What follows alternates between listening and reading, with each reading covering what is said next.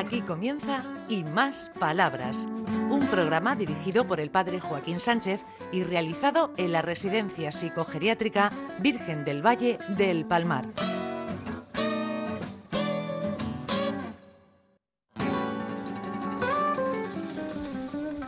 Buenos días, queridos amigos y amigas de Onda Regional, en el programa Y Más Palabras. Ricardito, ay, la gripe, resfriados, no se nos van. Bueno, ya queda menos para la primavera. Ay, señora, señor. Uy, uy, uy, qué susto. ¿Quién tenemos aquí? ¿Tenemos gente nueva? ¿Y el rabo dónde lo tiene? Esa pregunta va- es complicada, es complicada. Los rabos lo hemos dejado fuera meneándose de un lado para otro. Buenos días, ¿cómo te llamas? Hola, soy Pedro Ferrer y soy el coordinador de Centauro Quirón. ¿Y eso qué es? Pues somos una entidad que nos dedicamos a potenciar capacidades de personas a través de distintas metodologías, pero en especial de la terapia asistida con animales y aquí estamos con los perretes, trabajando con nuestros perretes. Ah, con perros. Sí, trabajamos con perros, estamos en, en un entorno excepcional donde los compañeros que nos ayudan eh, trabajan de manera increíble con los perros y, y se crea un trabajo chulísimo. ¿Es una terapia que, que da resultados? Pues bueno, creo que vamos a tener la suerte de poder preguntarle a, a personas que trabajan con nosotros. Eh, yo creo que ellos lo vivencian de una manera muy positiva, pero desde nuestro lado, para nosotros también es súper terapéutico. Yo digo que los martes, los días que venimos a este centro en especial, es de los días más interesantes para mí. Es muy divertido. A ver, Dolo, ¿a ti te gustan los perros? A mí se me gustan los perros y, y porque me alegro mucho y me da alegría de verlo y de hacerme cosas. Te muerden. No, no me muerde. ¿Y tú le muerdes a ellos? No. Ah, bueno, yo qué sé, yo qué sé. Aquí cualquiera sabe. Lo ac- acaricia. La caricia y todo. Y, y la perra de África muy buena y yo la aprecio mucho. ¿Quién? ¿Cómo se llama? Eh, África. África, ¿no? Sí. Yo la aprecio mucho y, ya, y todo. Anda, que ya conoces todos los nombres. A ver, por aquí, por aquí, a ver. ¿Tú también participas en, en lo de los perros, Mariano? Sí, una vez fui, ¿te acuerdas? Que fui una vez. ¿Una solo? Fui una vez nada más, ¿no? Parece que era más que fui una vez. ¿Y eso, gamberrete? Porque las otras veces me quedaba en la terapia haciendo dibujos. Ah, bueno, bueno. ¡Uy! María Julia, qué guapa está con esa nariz de colores.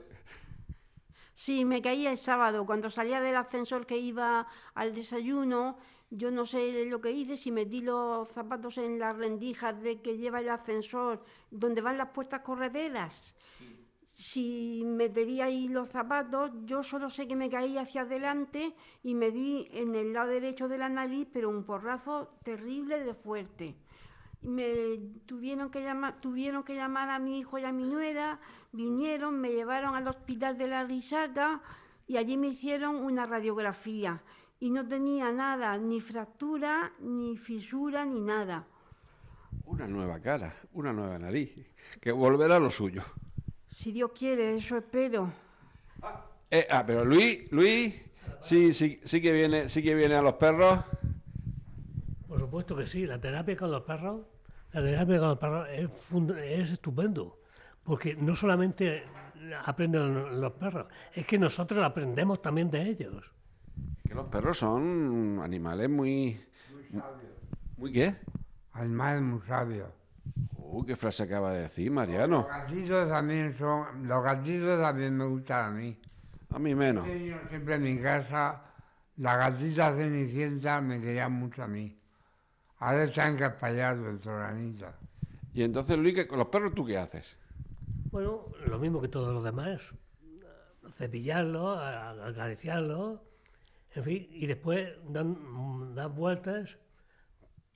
Ahora, te- ahora es un- una nueva, una nueva terapia que vamos a poner, que va, va a ser de mm, como semáforo, dan- dando la vuelta a otro, a otro cuenco, o cómo se llama,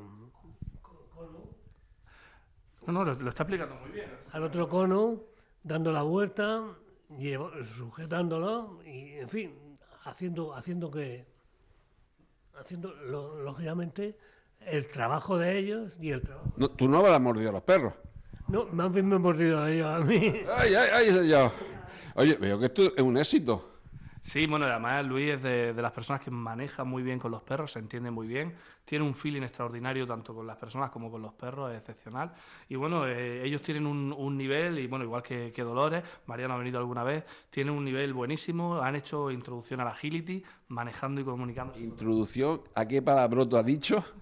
¿A la, a, a la giliki qué?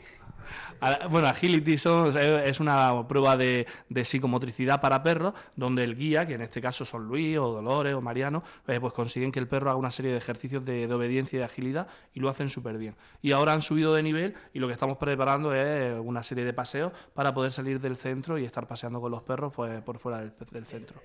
Sí, sí, Luis. Tenemos que salir, vamos a salir por la calle. Vamos a salir por la calle, no solamente por aquí dentro, sino por fuera, por la calle. Y mm, estamos enseñándolo para que se paren en los semáforos, para que se paren en los coches, en los pasos de cebra. En fin, estamos haciendo, haciendo para que ellos aprendan y al mismo tiempo, como te he dicho antes, al mismo tiempo aprendemos nosotros también. Eso es interesantísimo. A mí los perros me encantan. Yo tuve una que, bueno, ya no está. Y bueno, aún lo sigo llorando. Y hace siete años que, que- que ya no está. Sí, la pobre. Se llamaba Estela Luna. Lo que pasa es que ella con Estela Luna no respondía, porque sé que es muy largo, pero con Estela sí respondía. El perro es el mejor amigo del hombre, ¿verdad? Sí, porque el hombre con el hombre no nos llevamos muy bien. ¿Y por qué el perro es mejor amigo del hombre? Porque a los ciegos un perro puede guiar a un ciego, porque lo quiere mucho al ciego. Y el ciego como no ve, se fía en el perro y el perro lo ayuda, ¿verdad? María Julia, ¿qué le decimos a la gente que maltrata a los animales? Que deja abandonar a los perros, que... que... horrible. Eso es horrible. Es lo peor que se puede hacer en esta vida, abandonar a un animal. Tiene una que se llama... ¿Cómo se llama tu, tu blanquita? Blanquita, blanquita. Qué triste, ¿no? Dejar un animal... Claro, nos- nosotros tenemos ya a Blanquita muchos años. Y como el otro día dije en el programa del otro día, nos quiere mucho y la queremos mucho a ella. ¿Y tú, Dolores? Yo también la quiero. Espera, espera, espera, que llego. A la blanquita la quiero mucho y la aprecio más que nada. Y me da la, la, la, la, la mani- la patica y se pone más privaica. ¿Qué le decimos a la gente que hace daño a los animales? A los animales, ¿cómo le va a hacer daño? Si los animalicos son pues, como las personas. Oye, aquí le preguntábamos aquí al técnico, al técnico, una cosa que a mí una vez, un amigo que dice que dejó un perro, su perro, tenía varios años, se fue a un piso, no podía tenerlo en el piso, se dejó a un amigo en un campo, no sé si estaba a 10 o 15 kilómetros, y que al día siguiente salió y se lo encontró en la puerta. ¿Cómo es posible eso? Bueno, lo- los perros tienen un sistema de orientación eh, muy, muy, muy bueno y tienen un olfato que es espectacular. Entonces, realmente él entiende que su casa, por mucho que nosotros queramos cambiar de casa, él entiende cuál es su casa, cuál es su hogar y, a- y dónde quiere estar. Y nos da pistas de, de que realmente no podemos frivolizar con, con cómo tenemos a los perros o cómo los queremos tener. Es una, una obligación que- para toda la vida. Ricardito, ¿a ti te gustan los animales o no te gustan? Bueno, yo les tramito las facturas. Cada uno.